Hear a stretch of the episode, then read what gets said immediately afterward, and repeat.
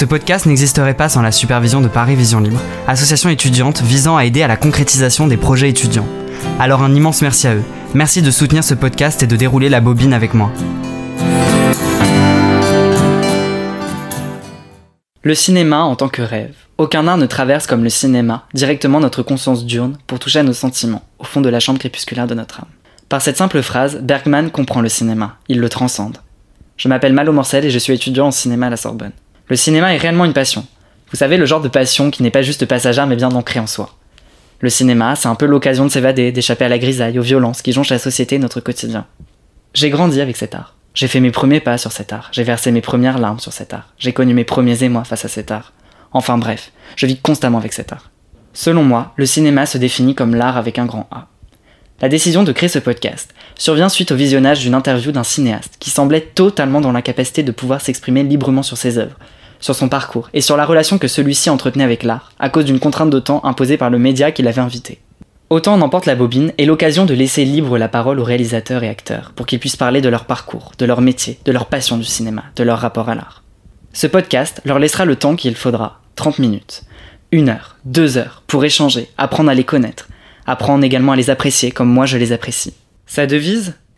Alors ma devise, qui vient d'être trouvée, hein, parce que je n'ai pas été prévenue en avance. Euh, une devise un peu simple, qui ne tente rien à rien. C'est pas très original, mais euh, voilà, je trouve que c'est assez simple et assez vrai finalement.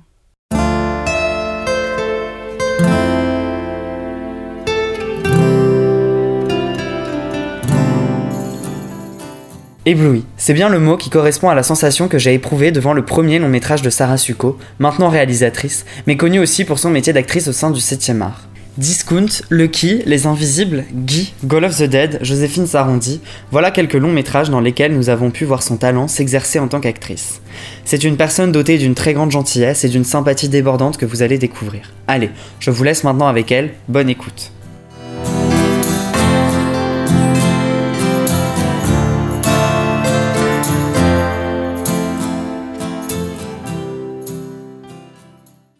Bonjour Sarah Succo. Bonjour. Tu es née en avril 1981 à Ouais. Montpellier. Ouais, Tu es actrice-réalisatrice. ouais. Comment ça va? Euh, ça va. Comment c'est de naître à Montpellier? Commencer de naître à Montpellier? Euh... bah, je me souviens pas vraiment du jour de ma naissance, hein. donc euh, je peux pas dire. euh, Enfin, je peux pas vraiment dire. euh, Il faisait beau, euh, c'est sympa d'être à Montpellier, mais ouais, j'ai pas vécu très très longtemps. J'ai beaucoup déménagé enfant, Euh, mais c'est une ville que j'aime bien. Quand j'y retourne, je trouve que c'est. euh, euh, Il y, a, il y a beaucoup de choses, quoi. Il y a la nature, il y a la mer, il y a la montagne pas très loin. Ça reste une ville universitaire avec euh, beaucoup de choses culturelles. Donc, Mais je ne peux pas me souvenir de quand j'y suis née. À quand remontent tes premiers souvenirs? J'ai beaucoup de souvenirs avec une de mes sœurs les plus proches en âge, où on- des souvenirs euh, très bêtes, hein, où on joue dehors, on fait du vélo, ou ce genre de choses quand on va à l'école. euh.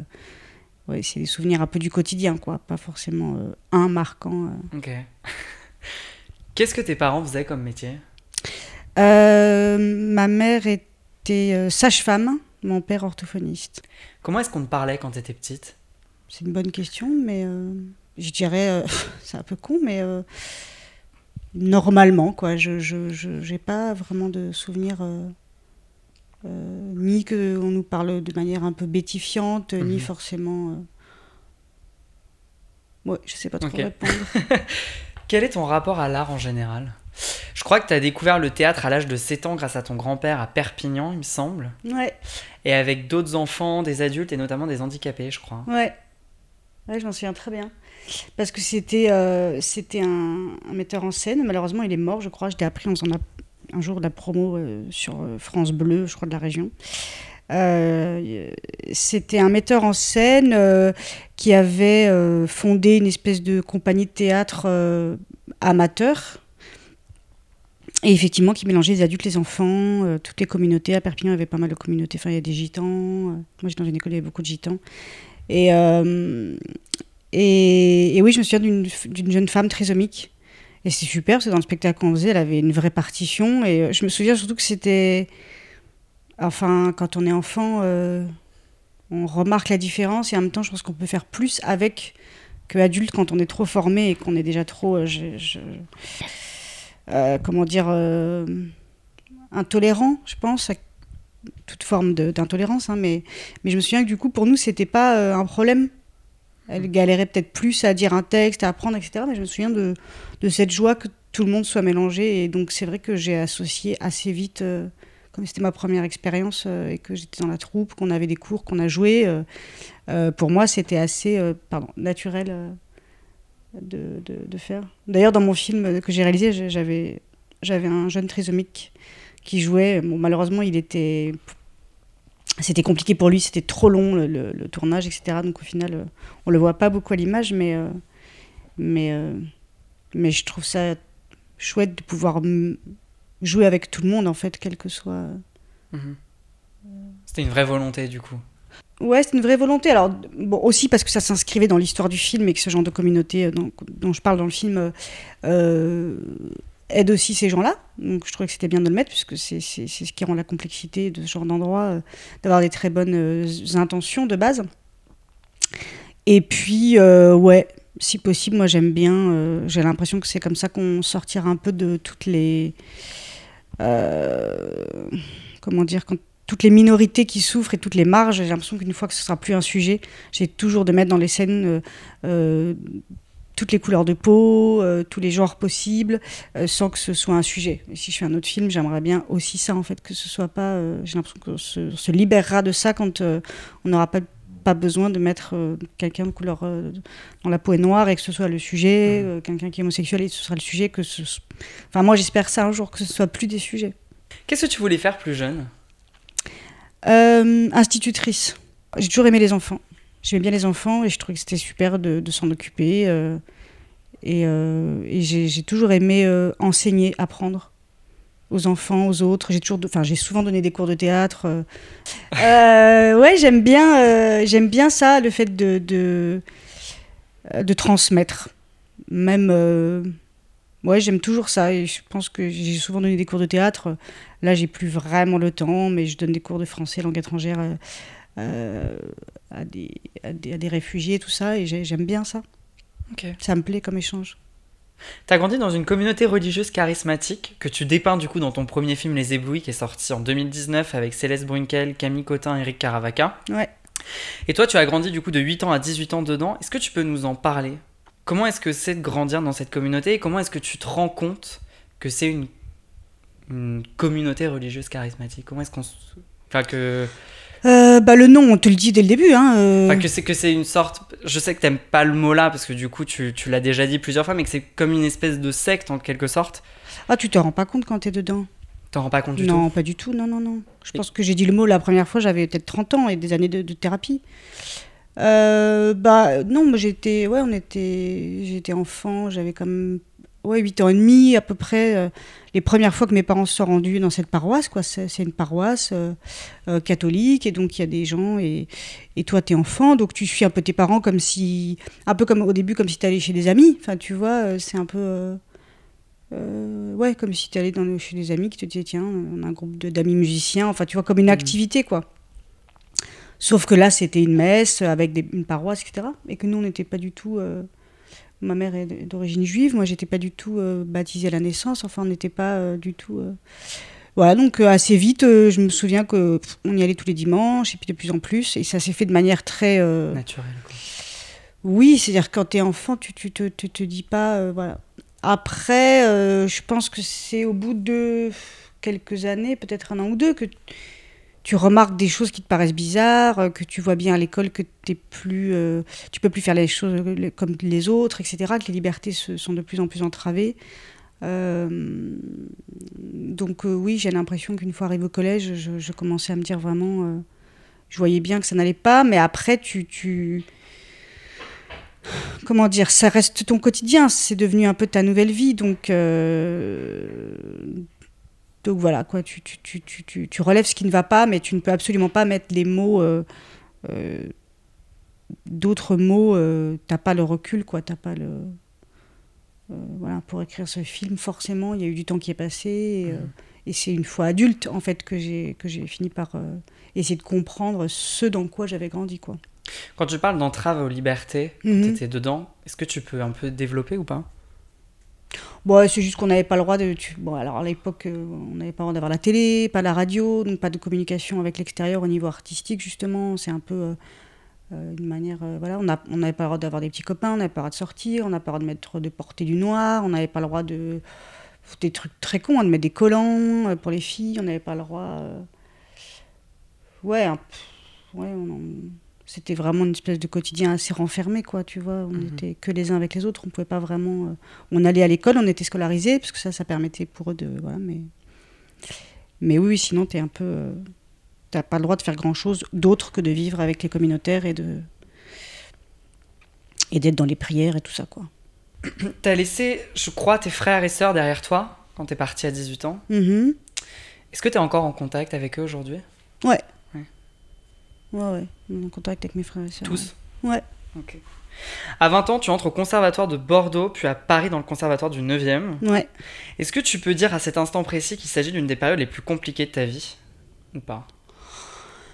Euh, pff, non, pas spécialement. Euh, je pense que oui, dans les faits, c'était compliqué, etc. Mais j'étais tellement euh, contente euh, euh, de pouvoir faire ce que je voulais, de, de- de- d'habiter à Paris, d'être au conservatoire, de rencontrer plein de gens euh, qui avaient la même envie que moi. On passait notre temps à jouer et moi j'adorais ça. Donc euh, non, ouais, c'était, peut-être plus compliqué que d'autres parce que j'avais pas les armes, parce que j'avais pas euh, peut-être pas l'entourage qu'avaient certains, etc. Donc je vais me démerder, gagner ma vie, tout ça. Mais ça me, sur le moment, ça me paraissait pas compliqué. Mhm. Tu joues pour la première fois dans un court métrage de Louis-Julien Petit qui s'appelle Les Figures en 2019. Qu'est-ce que tu as fait entre 2001 et 2002 jusqu'à 2009 Bon, j'ai fait pas mal de théâtre avec des compagnies euh, qui avaient été plus ou moins formées avec des gens euh, de, de- du conservatoire, justement, euh, d'autres personnes de Bordeaux, des rencontres différentes. Donc beaucoup de théâtre, beaucoup de théâtre public, beaucoup de théâtre. J'allais dire des laboratoires, quoi, de la recherche, Mhm. beaucoup. Et puis aussi, euh, j'ai fait un enfant. J'ai eu un enfant très tôt, enfin très tôt, à 24 ans. Donc je m'en suis occupée et j'ai donné aussi à ce moment-là beaucoup de cours de théâtre. Justement, j'ai fait une licence euh, de une licence de pédagogie de formation théâtrale pour avoir un diplôme d'État. Donc je donnais aussi des cours de théâtre. J'aimais bien ça. euh. Et petit à petit, j'avais envie de, ouais, envie de faire du cinéma. Je trouvais ça super chouette. Donc j'ai aussi, je pense, cherché ça. Enfin, quand j'ai rencontré le Julien Petit, c'était une époque où je, j'essayais beaucoup de, bah, de regarder les annonces à la maison du film court, tout ça. Alors, Justement, comment est-ce que tu l'as rencontré, Louis-Julien Petit? Ben, par un casting, une annonce, je sais plus sur quel site. euh, à l'époque, il y avait des, des espèces de. Enfin, ça doit toujours exister, tu vois, des sites internet où tu as des castings. euh, euh, et sûrement à la maison du film court, à la Fémis, enfin, partout où tu mets un peu de toi, tes photos et ton CV, et tu regardes des annonces. euh. Et donc, je suis allée à un casting. Il y avait écrit Chère jeune femme, euh, voilà, pour un court métrage. Et donc, je suis allée. la- on s'est rencontrés, et ça a été un, un coup de foudre assez réciproque, artistique.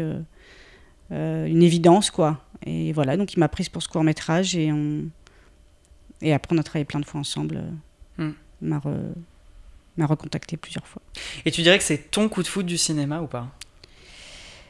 Ta rencontre, en quelque sorte? Bah c'est sûr que c'est une rencontre super forte parce que euh, c'était assez hallucinant euh, l'évidence qu'il y avait et je pense des deux côtés. Mhm. C'est-à-dire que moi, j'avais pas vraiment d'expérience euh, de, de la caméra, et voilà, et c'est ce qui était, ce qui était très très fort pour moi et, et fondamental et qui reste, euh, c'est la confiance en fait qu'il avait en moi, ce qui m'a beaucoup porté, le Julien. euh, euh, quand on débute, etc. Et le cinéma, c'est tellement une histoire de désir. Il faut que quelqu'un croit en vous. Et, et je pense que c'était très, ouais, très fort pour ça. Parce que on se comprenait beaucoup. Voilà, il y a un langage parfois au cinéma, la manière de travailler, de diriger. Euh, euh, je pense que c'est un metteur en scène qui a beaucoup, beaucoup, beaucoup d'idées, beaucoup de, de, de- créativité, qui, qui, et, et on se comprend très bien. On se comprend très bien. Enfin, je pense que je comprends très bien.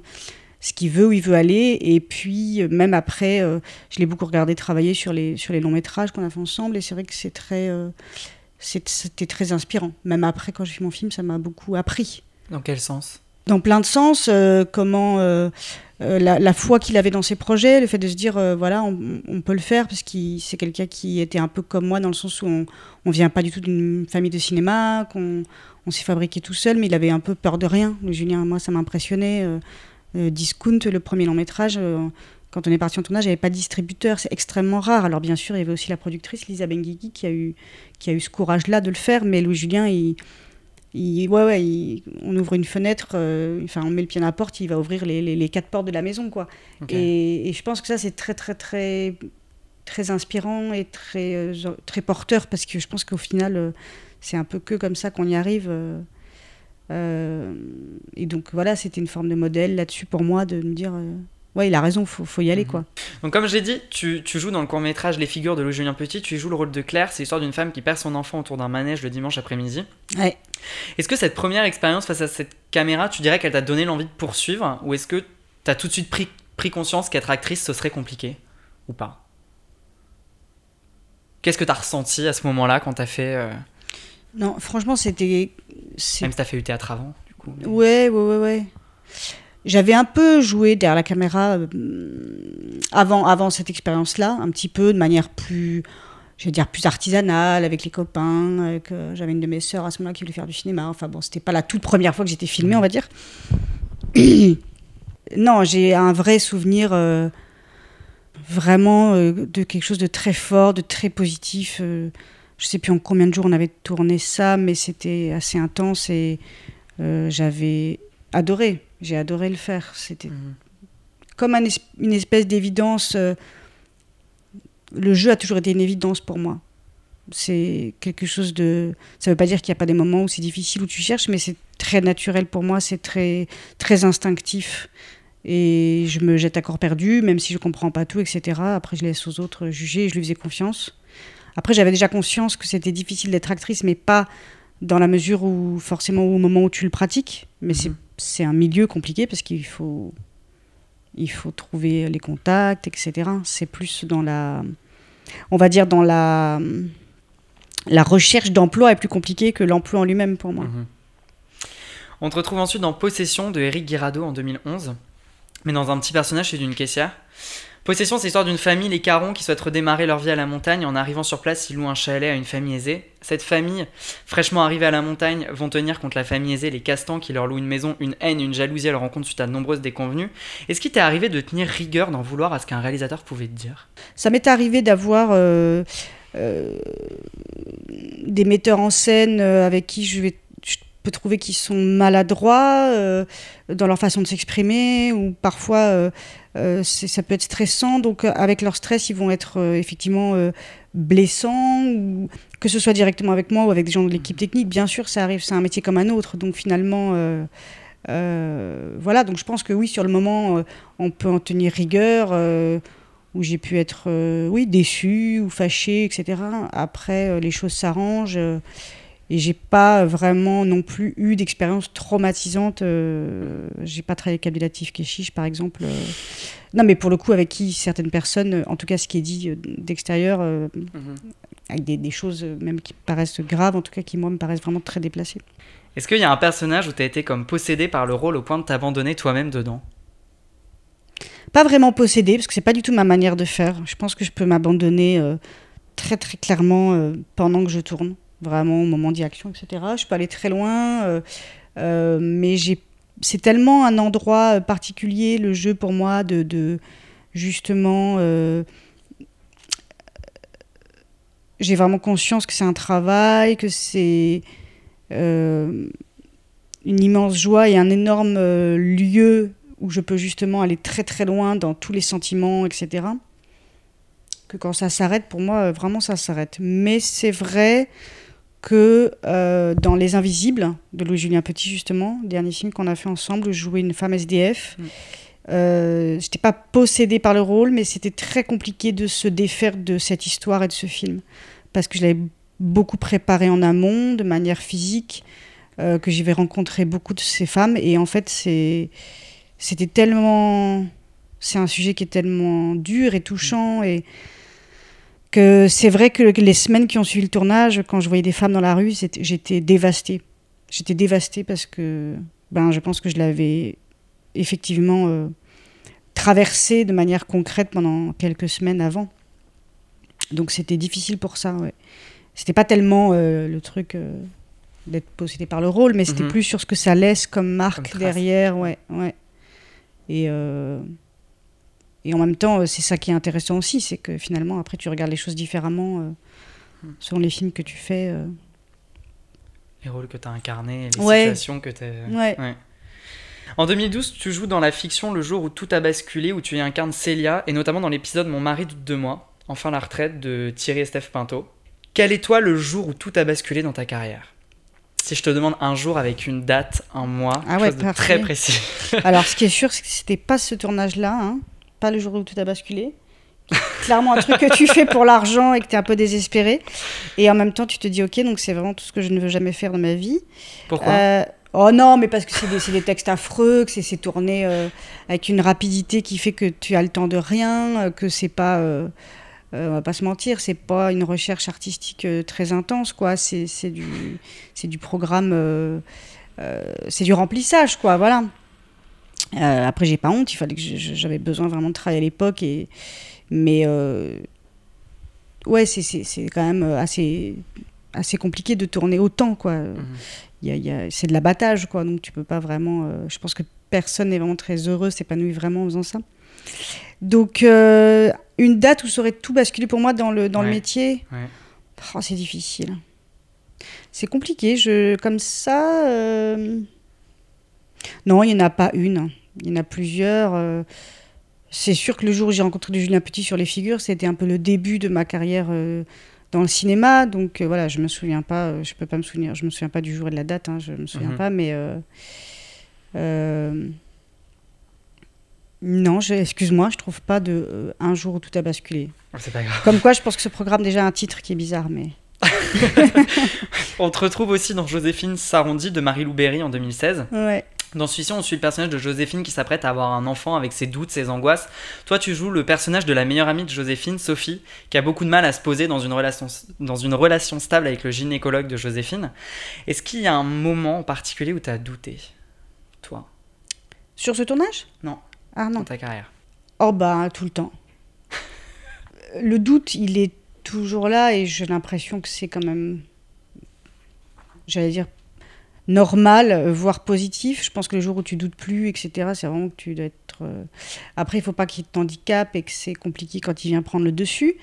Euh, j'ai eu beaucoup plus de doutes quand j'ai commencé à réaliser. Ça, c'est sûr que c'était plus plus handicapant parce que tout à coup, tu te sens pas du tout armé de la même manière, quoi. J'avais appris à jouer, j'avais fait des écoles et des cours depuis que j'étais petite, et là, tout à coup ouais, donc j'ai eu beaucoup plus de doutes en tant que metteur en scène euh, quand j'ai commencé euh, la réalisation. Euh. Mais sinon, après, oui, c'est des doutes qui sont un peu normal, comme un peu avoir le trac quand tu montes sur scène, quoi. J'ai mhm. l'impression que c'est pas. Mais j'ai pas eu, non, j'ai pas eu forcément un moment.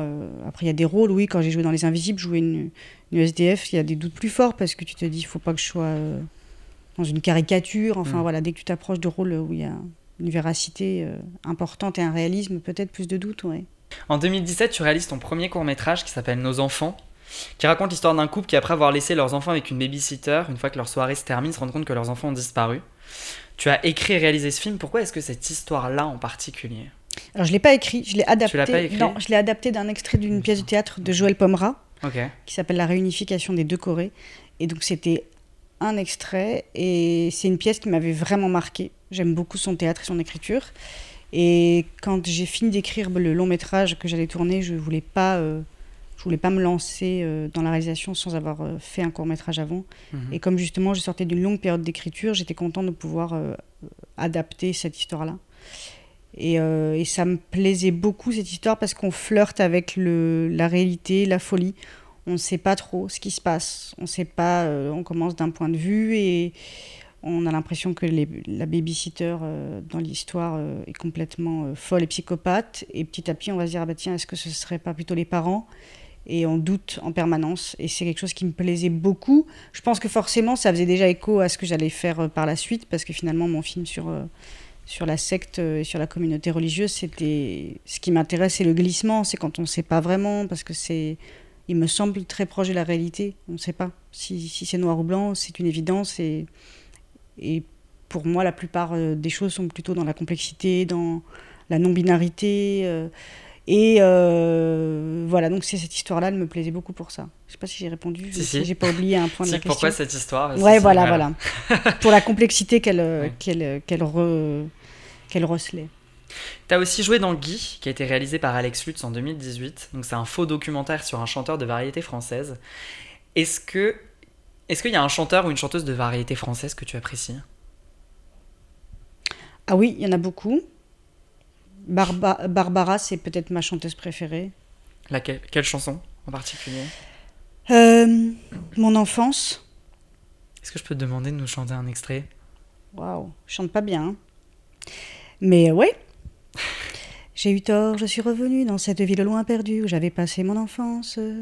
J'ai eu tort, j'ai voulu revoir le coteau glisse le soir, bleu et gris ombre de silence. Et j'ai retrouvé comme avant, longtemps après, le coteau, l'arbre se dressant. Et après, je ne savais plus les paroles. Merci beaucoup. Je t'en prie.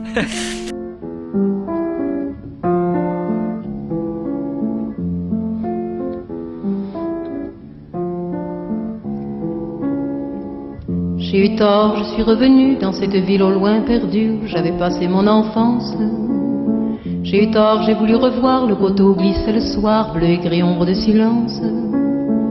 Et j'ai retrouvé comme avant, longtemps après, le coteau, l'arbre se dressant, comme au passé.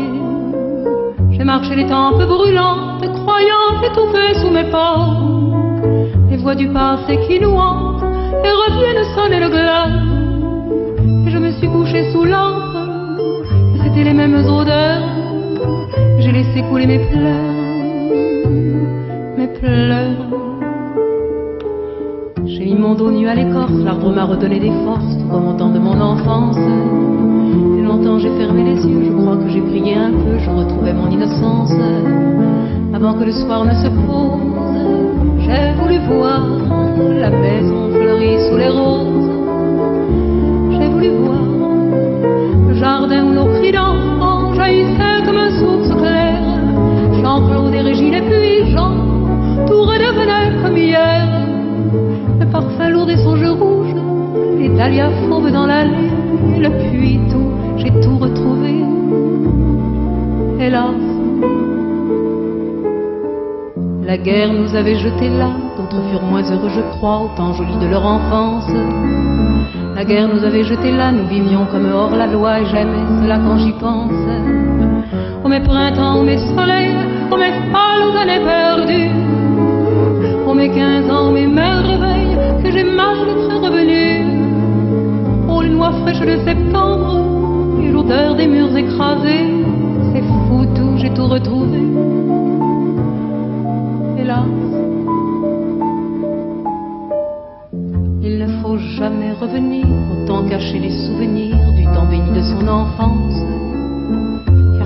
Les souvenirs, ceux de l'enfance sont les pires, ceux de l'enfance nous déchirent. Vous m'atterrez chérie, oh ma mère, où êtes-vous donc aujourd'hui? Vous dormez au chaud de la terre, et moi je suis venue ici pour y retrouver votre rire, vos colères et votre jeunesse avec ma détresse. Hélas, pourquoi suis-je donc revenu? Seul au détour de ces rues J'ai froid, j'ai peur, le soir se penche. Pourquoi suis-je venu ici? Où mon passé me crucifie? Où dort à jamais mon enfant?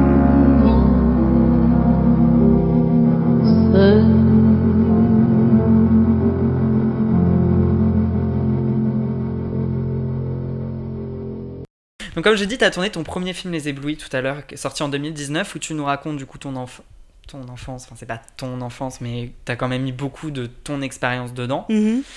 Euh, chaque année, c'est 90 000 enfants par an qui sont victimes de ces communautés religieuses euh, charismatiques. Qu'est-ce que tu voudrais dire à ces enfants s'ils t'écoutaient maintenant? Euh, alors c'est un chiffre qui est, qui est- je ne sais pas s'il a été mis à jour et qui, qui concerne beaucoup de formes de communautés, pas que les communautés charismatiques. hein, c'est, Mhm. Ça peut être des enfants dans les témoins de Jéhovah, dans la scientologie, dans d'autres communautés à dérive sectaire. Qu'est-ce que je voudrais leur dire s'ils écoutent, s'ils ont la chance d'écouter, euh, qu'ils n'ont plus les mêmes restrictions? Euh, Qu'il faut écouter son intuition, que s'il se passe des choses pas normales, il faut appeler absolument le 119, par exemple le 119, qui est un numéro libre euh, gratuit et anonyme, s'ils peuvent le faire. S'ils arrivent à trouver un professeur ou quelqu'un en qui ils ont confiance, un adulte, euh, et même s'ils n'arrivent pas à décrire ce qui se passe, à partir du moment où ils ressentent qu'il quelque chose qui n'est pas normal, que ce soit des choses graves ou des choses plus pernicieuses, ou qui, qui, euh, n'hésitent pas à, en parler, quoi. Je pense qu'il faut en, parler. Qu'ils sachent, pour qu'ils sachent ouais, qu'ils ne sont pas tout seuls et qu'il y a des adultes qui, qui pourront les aider. Tu dis, tu as mis 5% de ton vécu dans ce film. À quel point t'as mis... euh, 5% oh, Je sais plus, j'ai dû dire ça en interview, des fois 10, des fois 15. Ouais, c'est difficile de quantifier, mais euh, ce qui est sûr, c'est que j'avais vraiment à cœur d'écrire une fiction, Mhm. euh, de pas faire une autobiographie, euh, tu vois, euh, de pas écrire un livre, de pas... pas de faire de documentaire, donc euh, voilà. Et à partir du moment où j'ai décidé ça, et ben tu, tu, tu réfléchis en termes de scénario, donc tu te dis ok, donc euh, il faut qu'on s'attache quand même à des personnages, de quel point de vue, etc. Donc tu finis par devoir euh, tellement euh, choisir, parce que je fais pas une série euh, 10 fois 52 minutes, tu as le temps peut-être de traverser, de, de, de, de, de parler de beaucoup de choses. En 1h30, 1h40 pour un premier film, tu sais très bien qu'il va falloir vraiment euh, couper. Donc voilà, le pourcentage, il vient de là, quoi. Je, dirais à peu près ça. euh, euh. Ce qui est sûr, c'est que j'ai essayé d'être la plus honnête possible dans ce que je voulais raconter. Et je pense que c'est pas tellement en termes de quantité, mais c'est en termes de, de, de sujet, quoi. Ce qui m'intéressait, c'était vraiment de traiter, pas de faire un, un portrait euh, et une espèce de, de, de, de, de film documenté euh, sur euh, la communauté charismatique ou quoi, mais plus une histoire de famille avec une jeune fille qui essaie de, s'émanciper euh, Hmm. par rapport à ses parents. euh. Mais je pense que je me rends pas vraiment compte de ce que j'ai mis dedans. Au bout d'un moment, ça devient un travail et euh, ouais, je pourrais pas vraiment préciser quoi. Tu as appelé ce film Les Éblouis pour que justement ce soit un film lumineux, un film de combat et pas un film triste. Ouais. C'est ça. hein Ouais, c'était pas le titre de, de travail et le titre même quand on a tourné. Ça s'appelait Les Vœux parce que c'était beaucoup plus. euh, c'était beaucoup plus euh, relié à, des premières versions de scénario qui, suivaient plus euh, l'engagement des vœux définitifs que, prononçaient les parents dans le film. Euh, et oui, j'avais envie parce que je sais qu'un titre, ça, ça appose quand même sur un film une couleur, ça donne envie ou pas de le voir et ça, te, prédispose forcément en tant que spectateur quand tu vas le voir. Et je voulais surtout pas euh, apposer une connotation négative et dans le jugement de, de prime abord euh, sur ce qu'on allait voir. Donc évidemment que les appeler les illuminés, tout ça, c'était déjà beaucoup trop euh, précis et, euh, et ça apportait effectivement un jugement euh, trop fort. Ça laissait plus la, la liberté au spectateur de rentrer dans une histoire. Et puis ce que j'aimais bien avec ce titre, au-delà de sa luminosité, c'était le, le, le multisens. Quoi. Il y avait vraiment, euh, on peut être ébloui par quelque chose de manière positive, euh, on est ébloui par quelqu'un, mais on peut aussi être ébloui dans le sens d'être aveuglé, comme avec le soleil, ce qui est le cas. Euh, et comme les enfants sont un peu éblouis et aveuglés par l'amour parental, qui fait que c'est difficile de remettre en cause leur choix. Donc, ouais, j'aimais bien le fait que ce mot con- con- ouais, pouvait contenir beaucoup de sens différents. Tu dis que du coup, t'as donc, le fait d'avoir été actrice, t'as fait des écoles, tout ça, et là du coup t'es arrivée, t'étais étais réalisatrice, t'as pas fait euh, Ouais, une école pour, euh, pour ça. Comment est-ce que t'as pensé tes plans? Comment est-ce que tu les as réfléchis? Comment est-ce que t'es venu justement, enfin, ton, ton travail? En m'entourant bien, euh, notamment avec le chef opérateur Yves Angelo, que j'avais rencontré en tant qu'actrice sur le film d'Agnès Jaoui, Jean-Pierre Bacry. Euh, donc j'avais vu comment il travaillait et c'est vraiment pour le coup, euh, oui, un vrai travail d'équipe euh, avec la première assistante, avec le chef décorateur, avec la costumière. Et voilà, en, en, prenant du temps, en réfléchissant ensemble, en, je savais pas forcément ce que je voulais ni comment le faire parce que techniquement j'avais pas voilà bien sûr j'avais fait un court métrage avant euh, j'ai beaucoup lu, j'ai beaucoup écouté des interviews de metteurs en scène, et puis euh, par rapport aux films que j'aimais bien, euh, des, films qui, m'avaient inspiré à la fois dans l'écriture et puis ensuite. voilà, je, savais principalement ce que je voulais pas, et après vraiment en, travaillant beaucoup avec le chef opérateur en amont, tu, réfléchis à comment tu veux filmer tes personnages, etc. Et, après, une fois qu'on est sur le plateau, euh, c'est encore euh, tout est réinventé parce qu'avec les acteurs et dans le décor, euh, t'as beau avoir préparé ce que tu veux en amont, penser, il faut aussi faire avec ce qui vient, notamment avec les enfants, parce que c'est quand même, mhm. c'est pas des acteurs professionnels qu'il faut faire un peu avec ce qu'ils sont. Et, et, pour le coup, j'avais beaucoup de, de, scènes avec les enfants, quoi. Et comment t'as choisi Céleste Brunkel qui joue du coup le personnage principal du film? Eh ben, on a fait un casting qui a été très très long et très laborieux avec euh, Elsa Pharaon, qui est une directrice casting euh, formidable, qui est assez spécialisée dans les enfants, les adolescents. En tout cas, elle fait beaucoup de casting sauvage, comme on dit. Elle avait notamment euh, découvert Rod Parado, qui avait joué dans La tête haute d'Emmanuel Berco. et donc voilà, on, elle a mis des annonces. On a vu énormément, énormément de jeunes filles. C'était très compliqué. Je savais que tout le film reposait sur l'actrice qui interpréterait ce personnage, qu'il fallait qu'on soit vraiment hypnotisé aussi par elle, etc. Et, et, voilà, et on a eu, j'ai eu cette immense chance euh, que Céleste Brunkel un jour débarque euh, dans la salle de casting pour faire des essais. Et, et voilà, et elle m'a intriguée tout de suite. C'est une jeune fille où je me suis dit, mais c'est très bizarre, et comment elle parle, et comment elle est. et puis voilà, après on a travaillé, travaillé. Je l'ai revue en essai plusieurs fois pour éprouver un peu toutes les, toutes les figures et les aspects de ce personnage qui, devait couvrir une période de, de, personnage de 12 à 15 ans. Donc voilà, on, des fois on voyait des jeunes filles qui avaient 12 ans qui étaient super, mais qui étaient trop jeunes pour toute la partie supérieure dans le film. Il fallait quand même pouvoir assumer une histoire d'amour et tout ça. Et puis c'était un rôle quand même euh, costaud, donc euh, euh, j'avais vraiment à cœur, au-delà de trouver la meilleure interprète, que ce soit aussi une jeune fille qui serait capable de supporter ce film et qui ne serait pas détruite par l'expérience, parce que ça mmh. pouvait être aussi un, un risque. Euh, donc j'étais attentive à ça. Et quand tu es arrivée avec l'idée du film avec tes producteurs, ils ont dit quoi? Ils ont tout de suite été emballés par le projet ou est-ce qu'il y a eu des réticences ou euh... euh oui, non, tout de suite. Bah, Dominique Bessner, je l'ai rencontré euh, suite à une pièce de théâtre qu'il était venu voir, que j'avais coécrite. Il était venu me voir pour me féliciter et me proposer d'écrire sur une série télé qui n'existait pas encore, qui s'appelle 10%. Et voilà, et je lui ai dit, ben, bon, moi, je ne me voyais pas écrire une série télé, mais je lui ai dit, par contre, j'ai un projet de film. Et vraiment, ça a été de manière euh, très, très simple. Je lui ai décrit euh, ce que j'avais vécu et ce que je comptais en faire, mais j'avais pas encore l'ombre d'un synopsis écrit, quoi. Mhm. Euh, et il a tout de suite été très, très emballé. Il m'a tout de suite soutenu et ça a été, ça a été constant. On a travaillé ensemble pendant plusieurs années avec mon co-scénariste Nicolas Siol. Et euh, non, c'était une chance parce que je pense que sans producteur, euh, j'aurais pas écrit mon scénario tout seul dans mon coin euh, pour aller mmh. démarcher ensuite. C'était très difficile et c'était c'était super d'avoir quand même déjà plus ou moins la certitude que le film allait se faire. Ouais. Même si tu ne mmh. sais pas tant qu'il n'est pas financé, mais ça aurait été beaucoup plus compliqué, je pense, de l'écrire sans sans oui sans avoir quand même une mmh. certitude qu'il allait être fait quoi. Ta famille a vu le film? Ouais. Ils en ont pensé quoi?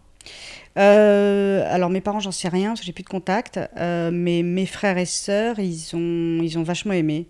Après, je pense qu'ils étaient très fiers. Euh, il y avait des sentiments compliqués pour eux, hein, mais en tout cas, ils étaient très touchés. Forcément, ils n'étaient pas objectifs, hein, mais hmm. en tout cas, ouais, ils étaient très. Je pense qu'ils étaient très contents que le film existe, ouais, et très très contents aussi pour moi, parce qu'ils savaient que c'était important pour moi de le faire. Et, et, après, ils ont été très heureux de la réception du film, quoi, notamment.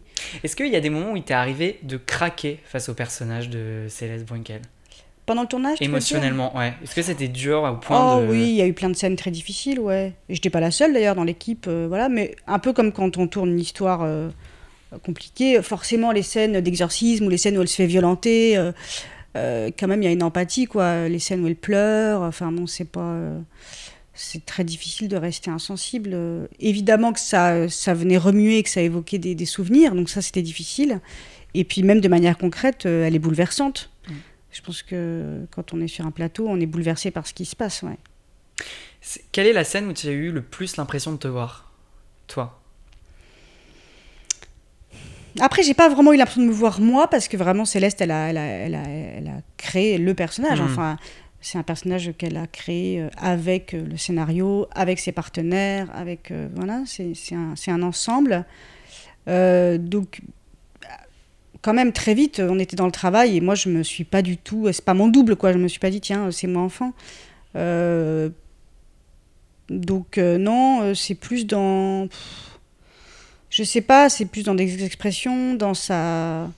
Peut-être dans sa, dans sa cocasserie, dans son mystère, peut-être parfois que je pouvais me reconnaître, mais c'est pas. Je me, je me positionnais pas comme ça. Une fois qu'on est dans le travail, on est. euh, on est dans la fabrication, en fait, on est dans quelque chose de très artisanal et, Mhm. et on était, euh, j'étais, j'étais plus dans la réflexion de savoir comment on allait tourner, lui expliquer un petit peu euh, le personnage et ouais, non, c'est pas. Est-ce que cette expérience de la réalisation, du coup de ton premier, de ton premier long métrage, a changé quelque chose en toi? Ah oui, plein de choses, ouais. Oui, ça a changé, ça a changé mon rapport au métier, forcément. Ça te fait grandir, quoi, de réaliser Mhm. un film.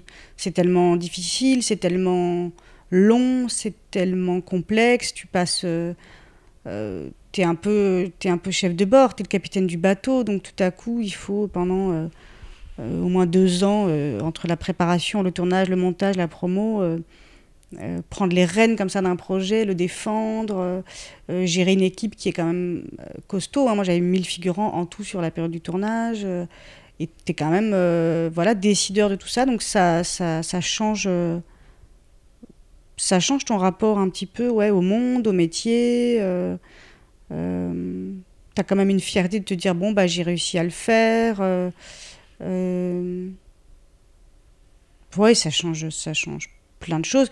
Comme je pense n'importe quelle euh, réalisation, euh, je parle pas forcément cinématographique, mais quand tu mènes un projet à bout, oui, je pense que ça. Et que tu. Ça te, ça te fait grandir, je pense, ouais. On te retrouve là, dans la même année dans le film Lucky réalisé par Olivier Van Hofstadt. Tu y joues le rôle de Julia, qui est l'amie de Willy, qui s'apprête à voler, donc euh, Willy, qui s'apprête à voler un chien des stupes afin de gagner de l'argent grâce aux trouvailles du chien. Le policier chargé de surveiller, du coup, euh, qui est chargé de travailler en tout cas avec le chien, voyant que son fidèle compagnon va s'être fait enlever, va devoir user d'un subterfuge auprès de sa hiérarchie pour ne pas risquer le renvoi. Est-ce que toi, il t'est arrivé de mentir, d'user d'un subterfuge lors d'un casting? Ah oui. tout le temps, tout le temps. ouais, ouais, ouais. Oh bah oui, t'es obligé. Enfin, t'es obligé. Euh, oui, un peu sur le CV, quoi. Tu vois, euh, il faut être. euh, un des plus gros exemples, c'est quand j'ai fait le film de Julien Allard, Comme des garçons. Après, je lui ai dit, hein, donc je peux en parler librement, mais il fallait. donc, c'était pour jouer des, footballeuses. La, première équipe de foot de Reims en 1967, 68. Et donc, euh, oui, oui, moi, s'il y a un casting où il faut être surfeuse, je dis que j'ai fait 10 ans de surf. euh, et puis, je me, dirais, je me dis toujours, je me débrouillerai après, quoi. Sauf que là, du coup, effectivement, euh, on passait un casting avec une scène, mais il me demandait si je faisais du foot. Et comme je connaissais un peu le foot, je dis ouais, ouais. Donc, j'ai menti en disant que j'avais une expérience professionnelle de foot. Et il était hyper content en disant, genre, waouh, c'est génial. Et puis, bah, le premier jour où. Après, j'ai été prise sur des essais de comédienne, mais quand on s'est retrouvé ouais, avec, la, avec la coach de foot qui m'appelle en me disant, euh, donc elle qui était professionnelle, en disant oui, le réalisateur m'a dit que toi, tu en avais fait pendant des années, etc. Euh, je me suis dit, bon, bah là, euh, elle va, je me suis dit, bah, elle va bien voir que je sais pas faire un jongle, que je sais même pas faire une passe. donc là, je dis, ouais, écoute, euh, je vais t'avouer un truc, etc. Et donc, elle a été très sympa parce qu'elle s'est dit, on va un peu m'entraîner. Puis, euh, Et en fait, euh, après, le réalisateur, ça l'a plutôt fait rire. hein, mais c'est un peu un classique. Mais oui, je l'ai déjà fait. euh, je l'ai déjà fait au point de, de, de, ouais, de me galérer vraiment au casting quand on te rappelle pour un truc. euh, Voilà, tu mens sur ton âge hein, tout le temps. j'ai encore la chance de pouvoir faire plus jeune. Donc des fois, je disais que j'ai... Des fois, je m'enlevais 5 ans. Tu te rajoutes des centimètres quand on te fait chier pour un casting de pub et qu'il faut faire 1m65. Euh, ouais. On t'a retrouvé l'année dernière dans la série 10%, Ouais. dans la saison 4. Comment est-ce que tu as appréhendé le, le tournage de 10% Euh, c'était- étrange parce que c'était en pleine euh, sortie de mon film. Et donc c'était une période où j'étais pas très en forme, c'était quand même très compliqué, c'était un film tellement personnel et au niveau euh, émotionnel, c'était la, la promotion était compliquée parce que forcément elle se Fallait remuer des souvenirs, tout ça. Oui, et puis les journalistes, c'est normal, mais mm, on te pose beaucoup plus de questions sur toi et ta vie que sur ton sur le film quand même. hein. donc euh, t'as beau vouloir mettre des barrières, c'est un peu ce qui ressort tout le temps, et en même temps c'est normal puisque c'est un film euh, qui parlait de mon histoire, donc je, comprends tout à fait. Mais donc euh, c'était pas évident, Euh, et j'avais que deux jours de tournage hein, sur 10%, et c'était malgré tout très chouette. Et j'ai vraiment eu de la chance de tourner euh, quasiment toutes mes scènes sont avec Laure Calamy, qui est vraiment une comédienne formidable, une partenaire de jeu extraordinaire, qui est... Ils ont l'habitude d'avoir beaucoup de guests et beaucoup de gens qui viennent tourner, c'est des récurrents depuis des années, mais ça se sent pas, il y a tout de suite une intégration. Et les deux réalisateurs aussi, Marc Fitoussi, Antoine Garceau, euh, c'est une équipe qui se connaît bien, donc c'était... euh, C'était chouette de pouvoir faire ça dans cette énergie-là. euh, malgré tout, ça m'a fait du bien de, de retourner au jeu, de faire autre chose et de la comédie. Une bulle d'air. Ouais, un peu une bulle d'air, ouais. On peut aussi te retrouver dans le discours de Laurent Tirard aux côtés de Benjamin Laverne et Sarah Giraudot. Si tu devais délivrer un discours, que ce soit politique, environnemental, social ou bien à quelqu'un, lequel ce serait? Je prônerais des valeurs euh, d'égalité. J'ai l'impression que c'est ce qui nous, ce qui nous fera toujours du bien et ce qu'on, ce sur quoi il faudra toujours se battre. L'égalité, je rêve de ça. L'égalité homme-femme, l'égalité des sexes, l'égalité euh, euh, des couleurs de peau, des origines, des religions, euh, de tous les choix de vie en fait. Ouais. Est-ce que tu vas souvent au cinéma? Oui, beaucoup, beaucoup. Lesquels? Quand ils sont Quel fermés. Là, ils sont fermés malheureusement, mais. Euh, je vais au MK2 à UGC, j'ai la carte. Ouais, j'y vais au moins deux, trois fois par semaine. Je vais voir beaucoup, beaucoup, beaucoup de choses. Aussi à la cinémathèque, plus rarement, mais pour certaines rétrospectives et tout ça. Mais. euh, euh, oui, j'habite à côté d'un MK2, donc euh, qui propose quand même beaucoup de choses. Ouais, donc j'y vais beaucoup. Et là, ça me manque beaucoup avec le confinement. Quels sont tes projets futurs? En tant qu'actrice, je vais faire, enfin, je vais jouer dans deux films normalement. hein, la période, je vais tourner dans le prochain, le premier film de Muriel Magellan avec Sarah Giraudot, euh, et Pierre Deladonchamp et Grégoire Ludy qui s'appelle La Page Blanche, qui est adapté d'une bande dessinée de Pénélope Bagieux. Et un autre film, mais euh, je peux pas vraiment encore en parler parce que c'est pas encore certain. Ok. Et je, et je vais me remettre, euh, enfin, j'ai envie de me remettre à écrire un autre film. Et euh, t'as déjà une idée ou pas du sujet? Euh, elle n'est pas précise encore, j'arrive pas encore à la définir, euh, je peux pas encore la raconter, j'aimerais bien, mais je suis vraiment euh, au début, donc je glane des idées, des thématiques, je sais maintenant euh, que c'est long d'écrire Mhm. un film et qu'il faut le porter pendant longtemps, donc voilà, j'ai plus des couleurs en tête, des, des idées de scène, etc., mais j'ai pas encore entièrement mon sujet. Pour l'instant, j'ai envie que ce soit plus léger en tout cas. T'as rencontré Pénélope Bagieux? Non, Non? Non, j'aimerais bien. J'aime beaucoup ses, ses bandes dessinées, son travail et la manière dont elle le défend.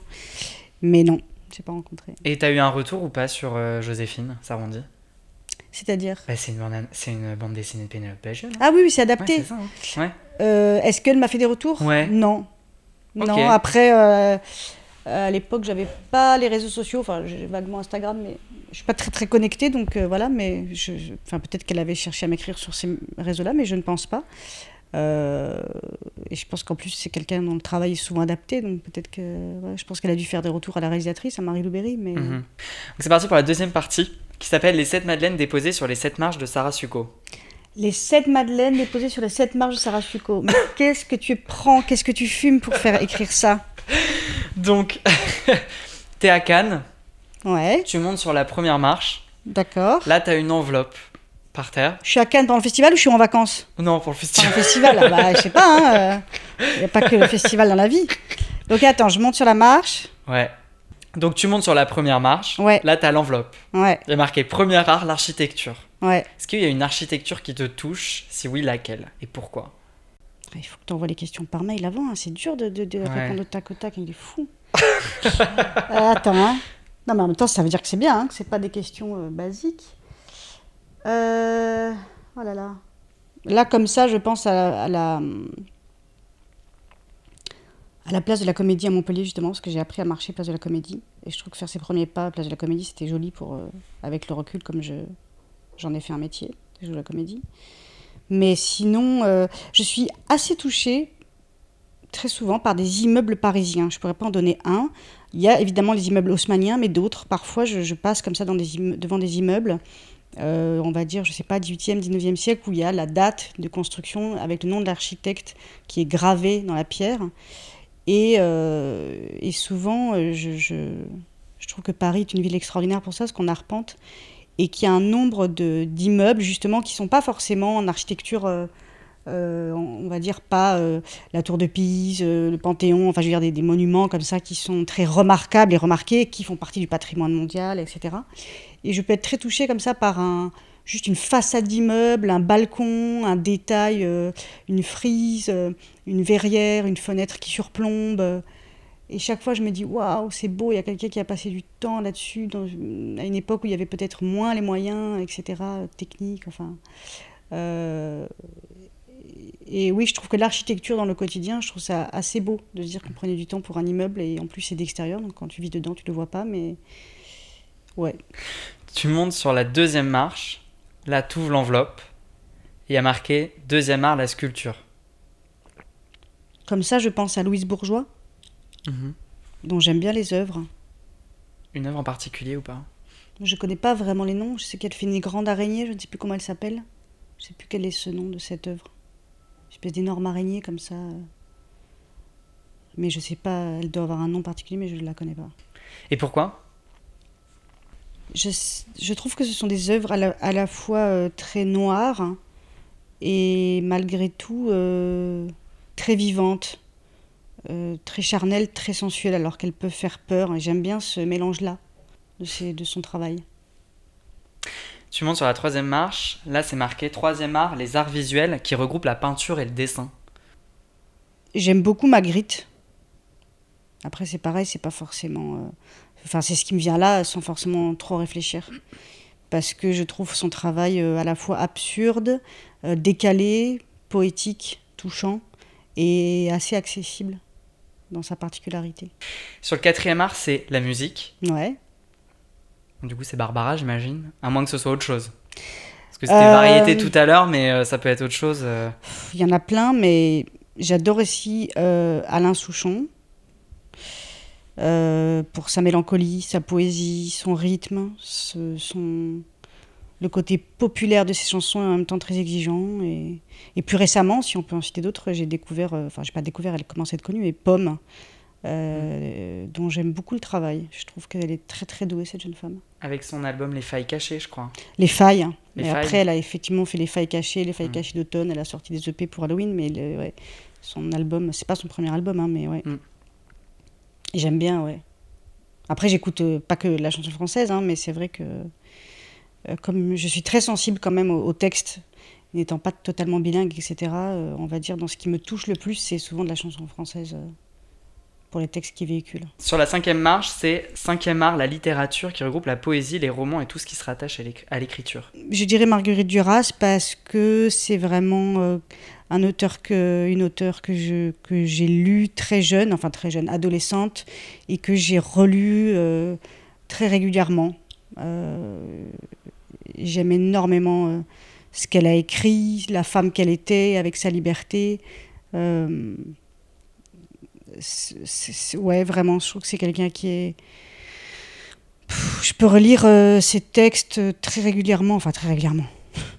Meuf qui lit toutes les semaines. le- Non, c'est pas vrai, mais je veux dire, euh, le ravissement de Lolvestein ou, ou je sais pas, ou l'amant, euh, tu, tu le, tu le lis à 15 ans, tu le lis à 20 ans, tu le lis à 35 ans et tu découvres d'autres choses et c'est vraiment. euh, Ouais, je, je, je suis jamais déçue par une ligne de Marguerite Duras, je suis toujours très, très, très, très emballée. Sur la sixième marche, c'est les arts de la scène qui regroupent la danse, le théâtre, le mime et le cirque. Oh là là. Je dirais comme ça la danse. Après, c'est- très compliqué parce que là, c'est des arts très différents et euh. Mais c'est vrai que ce qui me fascine, euh, j'adore évidemment le théâtre, je- j'en fais, j'ai envie d'en refaire et tout ça, mais euh, ce qui me fascine dans la danse, notamment dans la danse contemporaine, c'est que c'est quelque chose que je ne sais pas du tout faire. Donc ça me, c'est évidemment des fois, je vois des pièces formidables et des acteurs, mais ce qui me touche beaucoup, c'est quand je vois quelqu'un comme une sorte d'athlète, les danseurs, ils ont, je trouve quelque chose de très fascinant. Et la danse contemporaine, euh, euh, le travail de, de Pina Bausch ou de Sidi, euh, Sidi Lerbi Cherkaoui, les, co- les- les- beaucoup, beaucoup de chorégraphes flamands aussi. J'aimais beaucoup le travail de, j'aime beaucoup le travail de Platel, par exemple. La danse contemporaine, ouais, c'est quelque chose qui me parle beaucoup. Et sur la septième marche, c'est le septième art, le Ah. cinéma. Et tu as choisi un film qui est le film euh, de Bertrand Blier qui s'appelle Merci la vie. Ouais.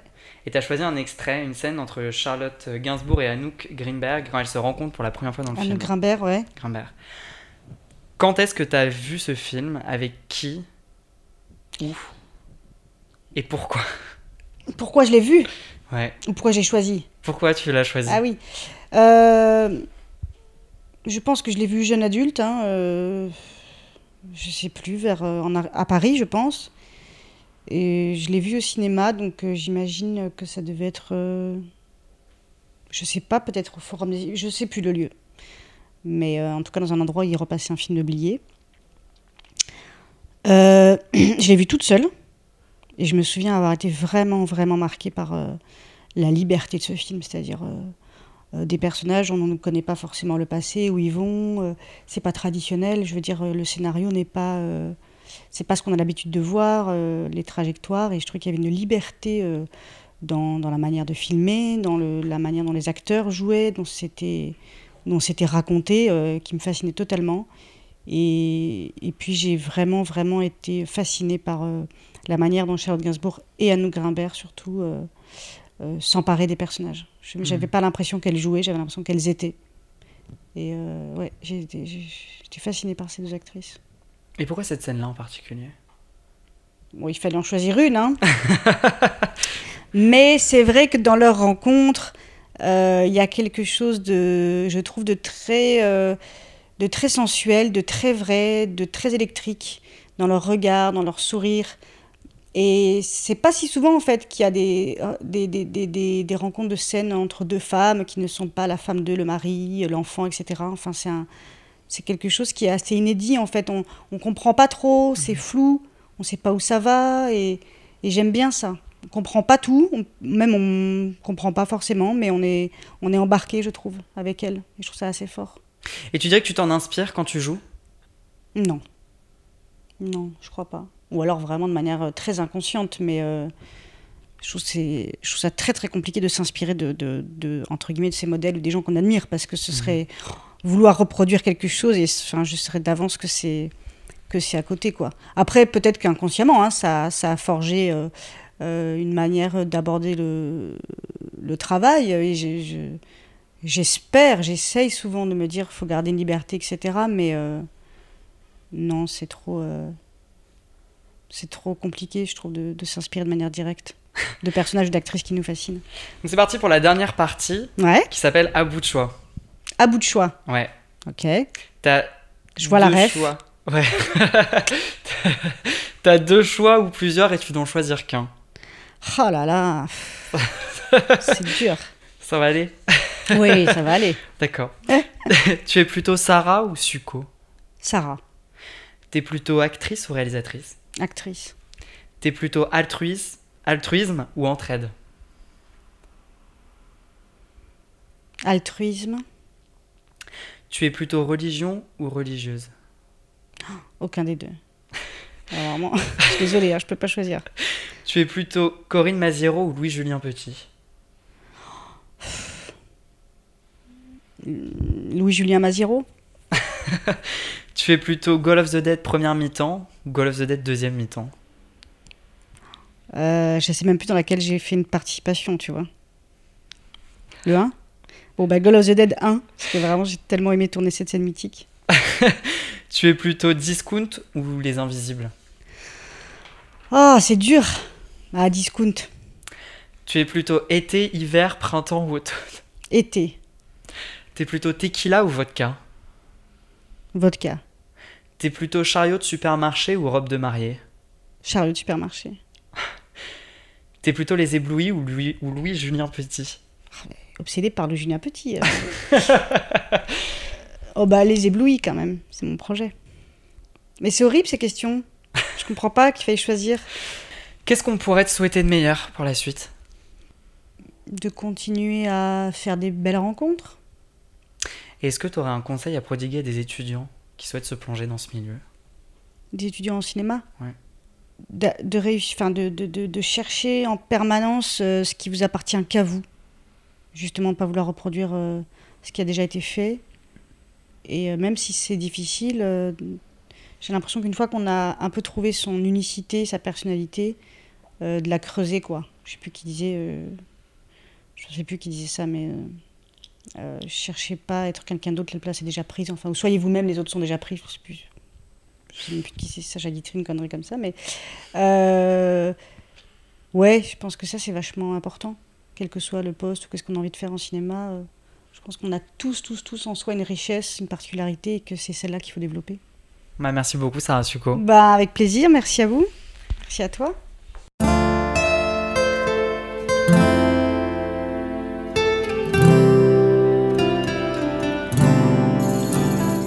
Merci à Sarah Succo pour sa gentillesse et pour sa participation à ce podcast. Merci aussi à David Valigny pour le magnifique générique composé pour l'émission. Merci aussi à Jean Azé pour la prise son. Merci aussi à vous qui écoutez ce podcast. Continuez à dérouler la bobine avec moi. N'hésitez pas à suivre la page Instagram qui porte le même nom que l'émission.